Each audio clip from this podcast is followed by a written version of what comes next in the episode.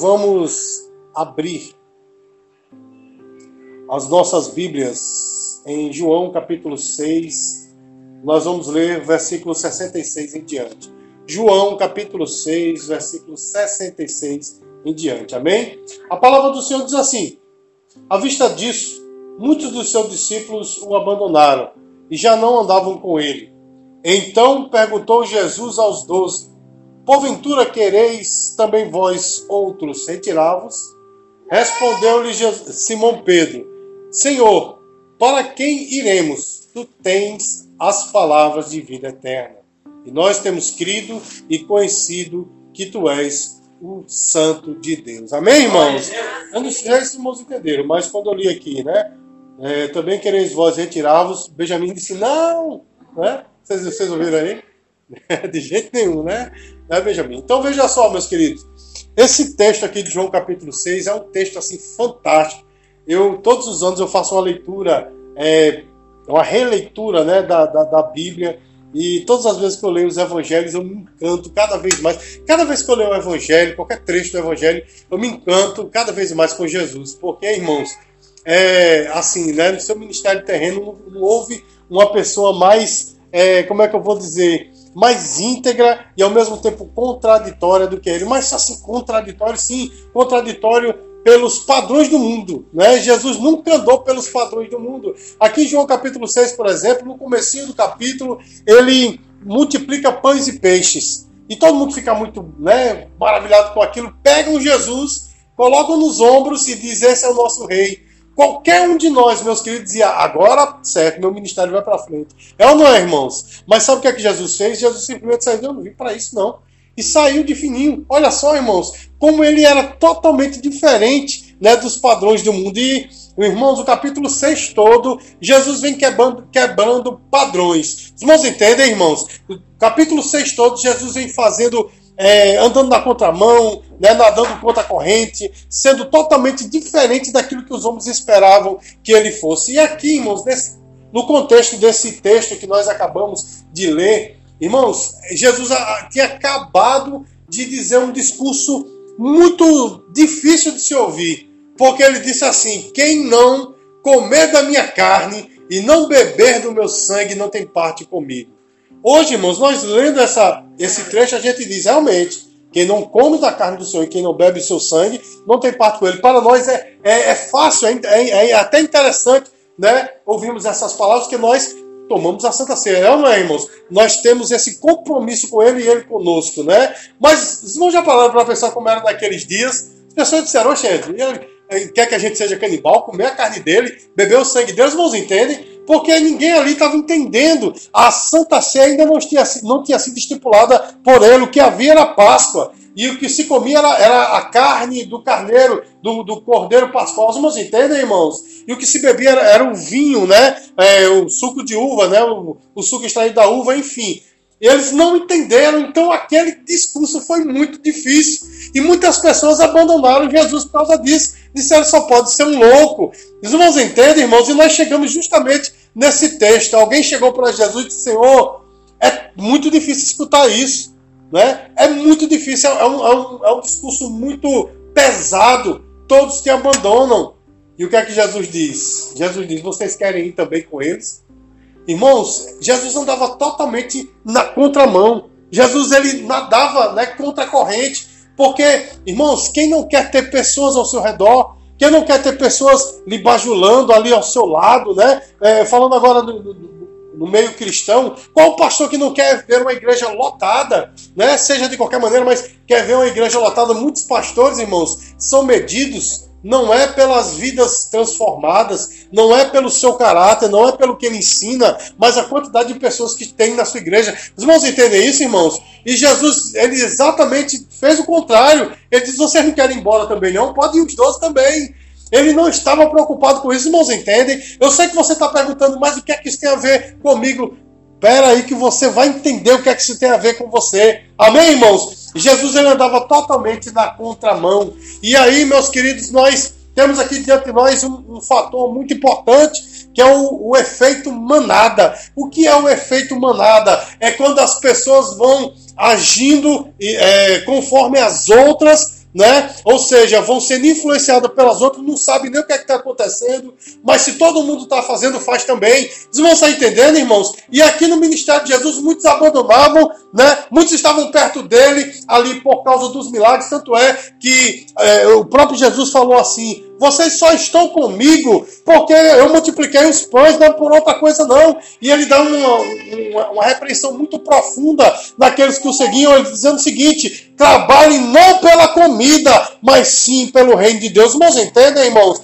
Então o efeito manada é esse. E nós, irmãos, estamos enfrentando justamente isso o efeito manada. A nossa geração é uma grande manada. Os irmãos estão entendendo, irmãos? Um faz uma coisa, os outros vão seguindo. Olha só, meu irmão, como é que estão as igrejas nos dias de hoje. Se um toma uma atitude, os outros vão seguindo atrás. Não é assim, irmãos. Essa semana eu fui bombardeado com muitas imagens, com muitas, é, muitos vídeos, muitos, muitas coisas aí a respeito de como está a igreja cristã nos nossos dias, pastores com casos extramaritais, né? mulheres traindo seus esposos, missionários aí do fogo do reteté, que esse fogo está sendo revertido em outros locais, não é? Não é mais só na igreja, agora estão nos motéis por aí. Irmãos, um grande, uma, uma esposa de um grande pregador, eu, eu ouvi ontem, eu fiquei muito triste, tiraram uma foto dela na piscina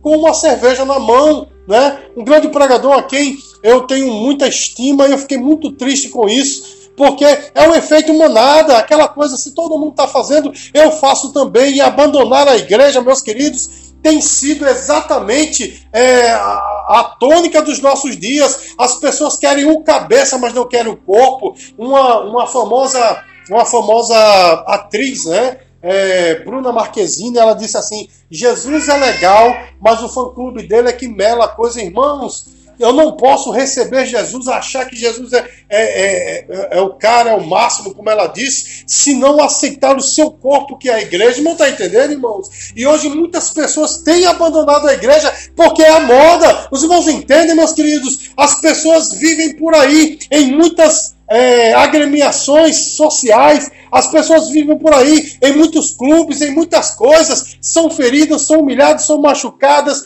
falam mal delas e ninguém está nem aí. Não, mas eu preciso fazer parte desse departamento, eu preciso fazer parte dessa empresa, eu preciso fazer parte dessa agremiação esportiva. Não é assim, meu irmão, ninguém está preocupado, mas na igreja, meus queridos, às vezes um copo plástico jogado no meio da, do templo, a pessoa diz, oh, povo bagunçado, já não sou mais dessa igreja, que é uma bagunça total. Não é assim, meus queridos. Querem uma, perfe uma perfeição que elas mesmas não têm. Os irmãos estão entendendo o que eu estou falando, irmãos? As pessoas veem, por exemplo, um irmão que se chateou com outro, eu não vou ficar mais aqui, porque aqui no meio, né, as pessoas do mundo são melhores, são nada, meus queridos. Como é que é no mundo? Os irmãos entendem? Lá no mundo, meus queridos, as pessoas são piores. A humilhação é muito pior, a perseguição é muito pior. Aqui na igreja, né? Quando eu digo aqui, eu não estou falando da nossa igreja, mas das igrejas espalhadas na face da terra. Tem pessoas pecadoras, porque todos nós somos. Eu, como pastor, não posso me arrogar, eu sou o santo dos santos. Não, meu irmão, sou o pior dos pecadores, todos somos pecadores. Os irmãos estão entendendo, irmãos? Mas Deus está trabalhando na nossa vida,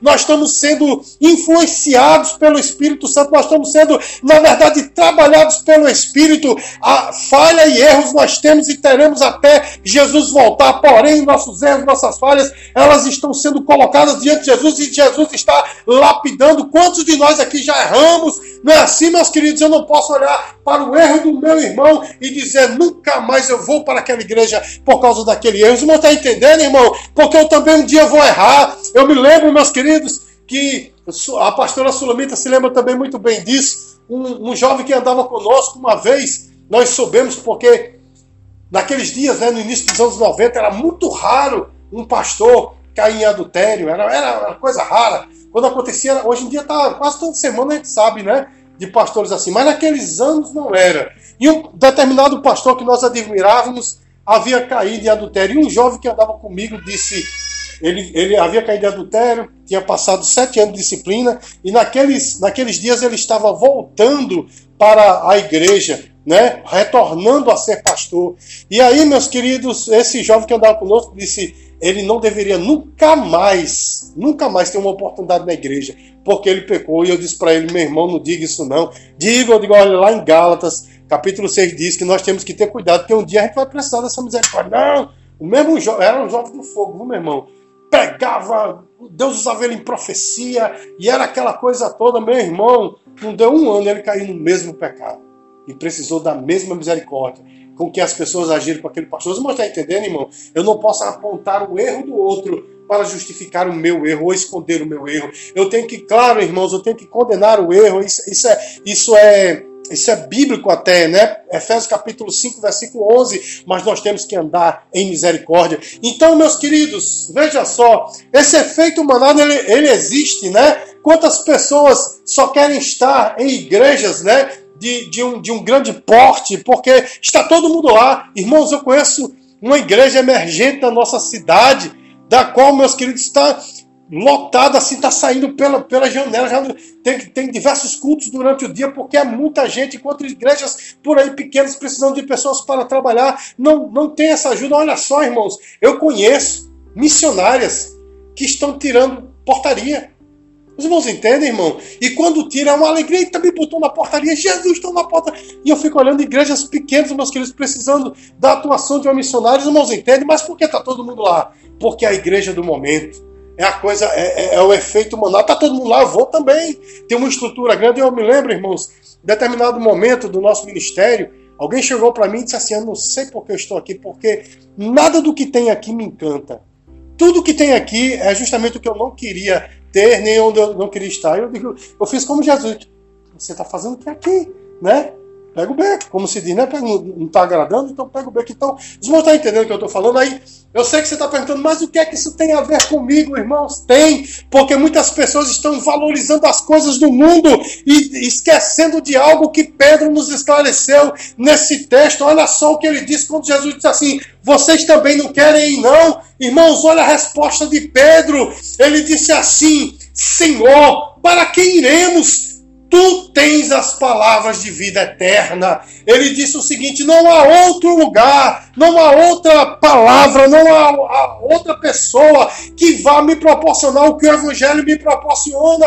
Pedro, nesse exato momento, ele estava também indo contra a corrente, nadando contra a maré. Todos estavam abandonando Jesus, mas ele disse: Eu não vou te abandonar, porque só tu tens as palavras de vida eterna. Com isso, ele estava dizendo: não há outra é, instituição, não há outra agremiação, não há outra filosofia que possa fazer o que Jesus faz na nossa vida, a transformação que ele causa, o preenchimento da alma, meus queridos, porque as coisas do mundo não podem preencher a tua alma. E deixa eu dizer uma coisa para você: se você se afastar do Evangelho, se você se afastar de Jesus, por um momento vai ser maravilhoso, porque quem está falando aqui é alguém que já se afastou. Eu recebi Jesus originalmente com 12 anos de idade, passei um período tremendo dentro da igreja. Com mais ou menos 13 anos eu me desviei e só voltei aos 17. Deixa eu dizer uma coisa para você: quando a gente se desvia é uma empolgação, não tem coisa melhor. O diabo coloca assim aquele prato. Os irmãos estão tá entendendo, irmão?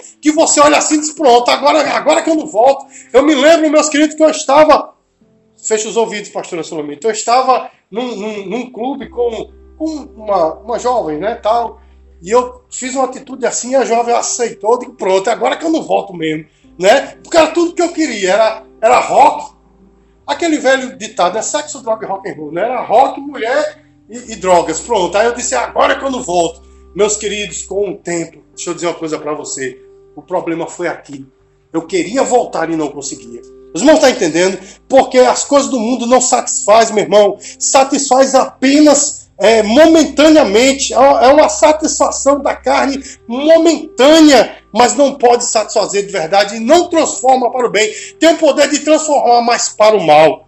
Os irmãos estão entendendo o que eu estou falando? A transformação é para o mal. E meus queridos, eu comecei a me transformar uma pessoa tão execrável que os irmãos nem imaginam. Se os irmãos tivessem me conhecido naquele tempo e me vissem hoje, dizia: Você é uma pessoa totalmente diferente, porque eu me tornei, meu irmão, realmente um filho das trevas. Não está entendendo, irmãos? A, a, a, mudança ela foi muito rápida na minha vida, mas não foi para o bem, foi para o mal. Então, meus queridos, o apóstolo Pedro aqui, ele estava dizendo para ele está dizendo para mim e para você, não procure outras coisas não, porque a satisfação da tua alma, o preenchimento do teu coração só é em Jesus. Pode estar ruim agora, mas lá fora é pior. Podem todos estar abandonando Jesus, podem todos estar abandonando a igreja, mas permaneça firme, porque fora deste âmbito, fora do evangelho a coisa é pior. Fora do evangelho você encontrará satisfação da sua carne, dos seus desejos, mas isso é momentâneo e só transforma para o mal. Mas em Jesus, meu irmão, a transformação ela é para a vida eterna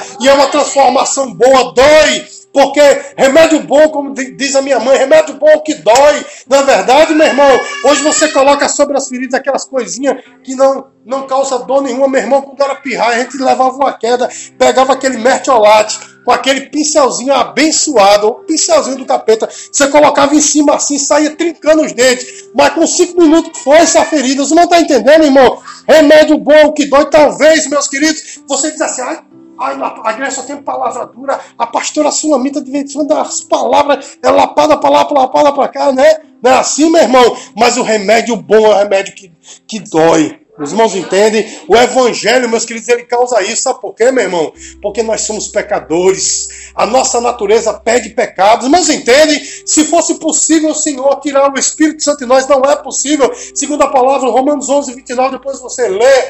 Não, Deus não tira o Espírito Santo de nós. Mas se ele tirasse, sabe para onde é que nós íamos? O pecado. Porque é a nossa natureza. Nós estamos presos no pecado. Os irmãos entendem, irmão? Mas nós somos gerados de uma nova natureza. E eu vou dizer uma coisa, meu irmão. No mundo, estou falando aqui, realmente imbuído de algo que Deus colocou no meu coração para falar para você. No mundo, você não se sentirá bem. No mundo, mas como assim? O senhor falou que é bom? É. Mas mesmo naquele, naquela bondade, entre aspas, né? Do pecado, você não conseguirá se encaixar. Sabe por quê? Porque você é uma nova criatura.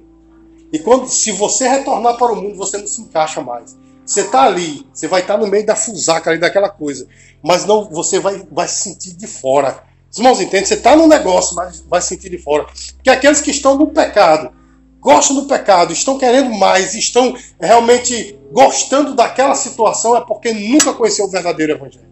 Vocês não estão entendendo o que eu estou falando? Então, meus queridos, o apóstolo Pedro diz assim: para onde nós iremos? Só tu tens as palavras de vida eterna. Na verdade, ele disse para onde? Ele disse para quem nós iremos. Para quem nós iremos? Só Jesus, meu irmão, é que satisfaz a tua alma. Muitos estão deixando a igreja porque começa a apontar, né? Aquele pastor pecou, aquele, aquela irmã lá fez assim, a cara feia daquele outro, aquela a palavra não, não é uma palavra de autoajuda que, que massageia meu ego, eu vou, vou me embora, né?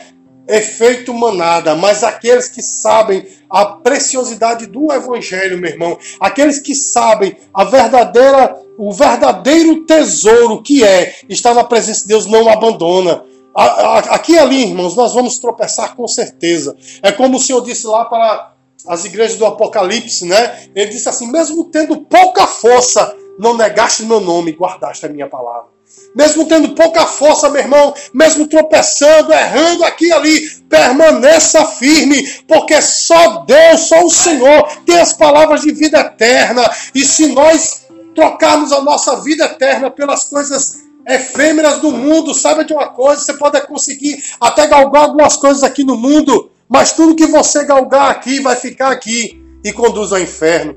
Mas as coisas, meus queridos, que nós conseguimos, as coisas que nós obtemos no reino espiritual são para a vida eterna. Os irmãos entendem? Deixa eu dizer mais uma coisa que eu falei essa semana para, para minha família. Obter as coisas no reino de Deus é difícil, não é? É difícil, porque a nossa carne só pede para o mal. Tente dizer assim: eu vou passar uma semana de oração. Em determinado horário eu vou orar 15 minutos. Vê se não aparece meio mundo de coisa para você fazer. É gente chamando, é, é, é, é, a panela que queimou, não é? é a roupa que rasgou, é não sei o quê. Eita, o compromisso. Aparece sempre alguma coisa. Ela não é assim, 15 minutinhos do, do seu tempo.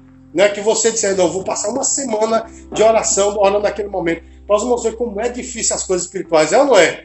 É difícil obter, mas perder, ó, é rapidinho. É ou não é assim? Às vezes um olhar, um convite, uma palavrinha faz com que nós percamos as coisas do Espírito de Deus. Deixa eu dizer uma coisa para você, meu irmão. permaneça firme. Não troque a sua primogenitura pelas lentilhas do diabo. Eu estou aqui citando, irmãos, aquele caso né, de Jacó e Esaú. Esaú, meus queridos, está lá no Velho Testamento, né? Esaú, livro de Gênesis. Esaú, ele vinha do campo, ele vinha de uma caçada, morrendo de fome. E aí ele se desesperou, vou morrer, vou morrer. E quem é que estava mesmo no meio do caminho, irmão? Jacó com um prato, um prato de lentilhas. Não sei se você comeu lentilhas, mas eu e a pastora Sulamita estivemos numa conferência missionária em 2003, lá em Campina Grande, e fizeram um prato de lentilhas, né, esse ensopado de lentilhas para a gente provar. Porque tinha uma das palestras que nós é, passamos tinha a ver com essa questão de, de Esaú e Jacó. Meu irmão, eu comi gosto de nada, né? Então ele trocou, ele trocou o que ele tinha por nada. E aquele gosto não é horrível, né? Aquele gosto de lentilha, aquele gosto de lentilha, aquele ensopado de lentilha estava ali e, Jacó aqui, ó, né? Só cozinhando. Quando quando Esaú viu e disse: "Me desce, não, eu vou morrer". Aí Esaú, aí Jacó disse assim: "Eu vou te dar, mas me dê o seu direito de primogenitura". Você está entendendo que aqui nós estamos é, recebendo do Senhor nessa tarde? Muitas vezes o diabo, muitas vezes não, todas as vezes o diabo faz isso. Quando você se desesperar, não dá mais. O diabo está lá com a sua panela do inferno, né, com, aquele, com aquele prato de lentilha, dizendo: se você não comer isso aqui, você vai morrer. Você está entendendo, irmãos? E tem gosto de nada, meu irmão, porque as coisas do mundo são podres, as coisas do mundo só transformam para o mal. Diga assim: misericórdia. Então, meus queridos, não troque a sua primogenitura por aquilo né, que não tem nenhum valor permaneça firme. Se Esaú tivesse andado mais um pouquinho, meu irmão, ele tinha conseguido comer e permanecia no, na sua primogenitura. O escritor dos Hebreus, irmãos, chama Esaú de devasso, porque ele desprezou aquilo que Deus lhe deu. Receba essa palavra nessa tarde. Cuidado para não desprezar aquilo que Deus te deu. Valorize as coisas que Deus tem te dado, para que você não seja como Esaú, considerado como um devasso. Não pense que lá no mundo é melhor. Não, meu irmão. É pior. As coisas do mundo, meu irmão, são tenebrosas, porque a Bíblia diz que o mundo jaz no maligno. Você está entendendo? Ou seja, o mundo está morto no maligno. As coisas do mundo são do mal. E eu vou dizer uma coisa, meu irmão: os crentes às vezes estão no reino de Deus, mas com um olhar para fora, dizendo, mas quando eu não era, né? Eu, eu, eu, uma pessoa da minha família uma vez disse assim para mim, mas Ricardo, quando eu, quando eu não era crente, ó, todo final de semana eu estava em determinado lugar, da minha família, viu irmão? Da minha família, não essa família nuclear, né? Da família mais afastada. Todo final de semana estava viajando, estava andando, férias, não sei aonde, era tanta coisa, era tantos amigos, e agora, depois de crente, a coisa afinou, tá tão ruim e tal. Digo, quer voltar para o mundo? Não, volta para o mundo e veja o que é que acontece. Meu irmão, isso é um engodo do inferno. Divertimento não satisfaz a alma. Eu vou dizer de novo: divertimento, lazer não satisfaz a alma, mas a presença de Deus sim. E aí nós nos divertimos, nós Passamos um lazer na presença de Deus. E aí, meu irmão, é que as coisas começam a ter valor. Você está entendendo, meu irmão? Eu vou ser mais até enfático. Um relacionamento né, fora da presença de Deus tem lá os seus valores. Mas quando está na presença de Deus, meu irmão, a coisa é diferente. Você está entendendo? Quando está na presença de Deus, tem um valor diferente. Você está entendendo? Seja esse relacionamento afetivo, emocional, né, será familiar, a coisa é diferente, porque tudo com Deus é diferente. Então, meus queridos, que nós possamos ficar com essa palavra de Pedro para nós. Pedro, irmãos, se você ler os quatro evangelhos, você vai ver Pedro tropeçando pelos quatro evangelhos. Né? Ele era um homem de temperamento sanguíneo, quer dizer, ele falava antes de pensar. Isso não é uma virtude, não. Tem gente que acha né, que é virtude. Não é virtude, não, é um defeito. Né? Falar antes de pensar, que às vezes a gente fala sem filtro, acaba ferindo, acaba nós mesmos machucando. Mas nesse caso aqui, em dois momentos, né, falar sem pensar foi uma benção. O primeiro né, foi esse, o segundo foi quando Jesus né, disse assim e vocês, quem que, que dizem que eu sou? Ele disse: Você é o Cristo, filho do Deus vivo. Não é assim? Mateus 16.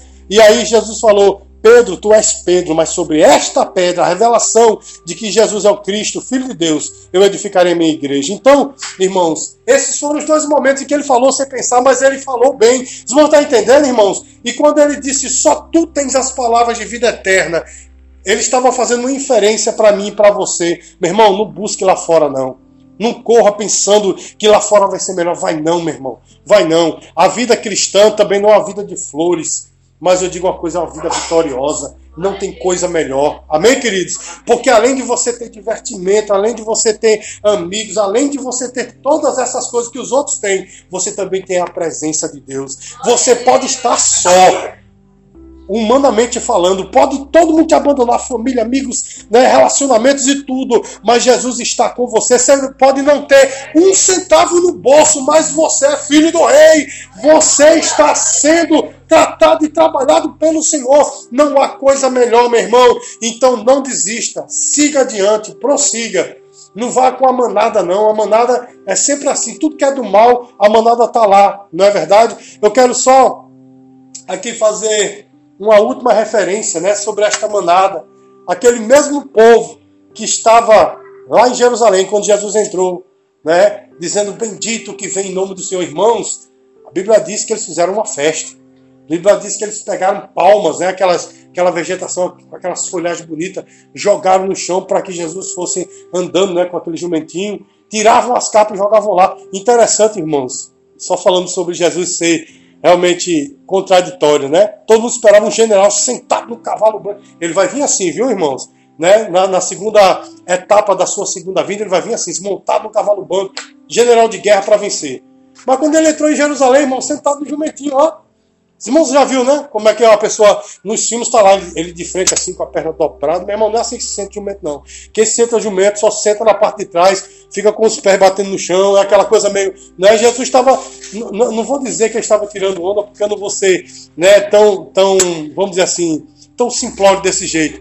Mas Jesus estava dizendo: Eu não vim como vocês pensam. Ah, meu irmão está entendendo? Mas aquela mesma multidão, irmãos, que estava ali não é? Dizendo, Osana que vem em nome do Senhor. Cinco dias depois, a mesma multidão estava dizendo, crucifica.